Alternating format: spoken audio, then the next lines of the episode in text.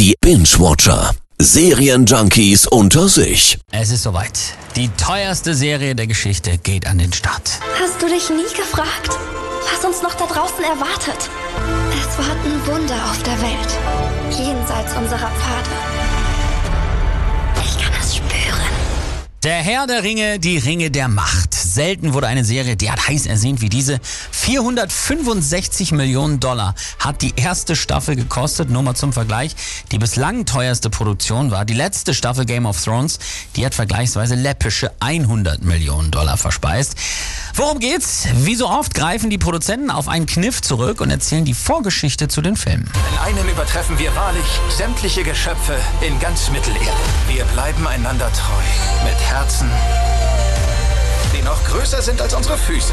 Genauer gesagt geht es um das zweite Zeitalter von Mittelerde. Und da ist nach dem Sieg über den dunklen Herrscher Morgoth eigentlich alles gut. Heute beginnen die Tage des Friedens.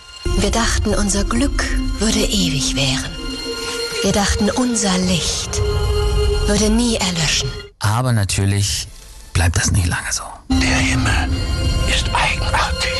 Die Macher greifen dann auf einen uns nur allzu bekannten Bösewicht zurück. Er hat nicht einen Namen, sondern viele.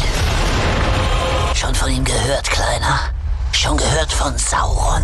Bildgewaltig, spannend, endlich divers besetzt, im Gegensatz zu den doch sehr weißen Filmen noch und dadurch auch näher sogar an Tolkiens Originalen, ist die Ringe der Macht ein absolutes Muss für alle Fans der Filme.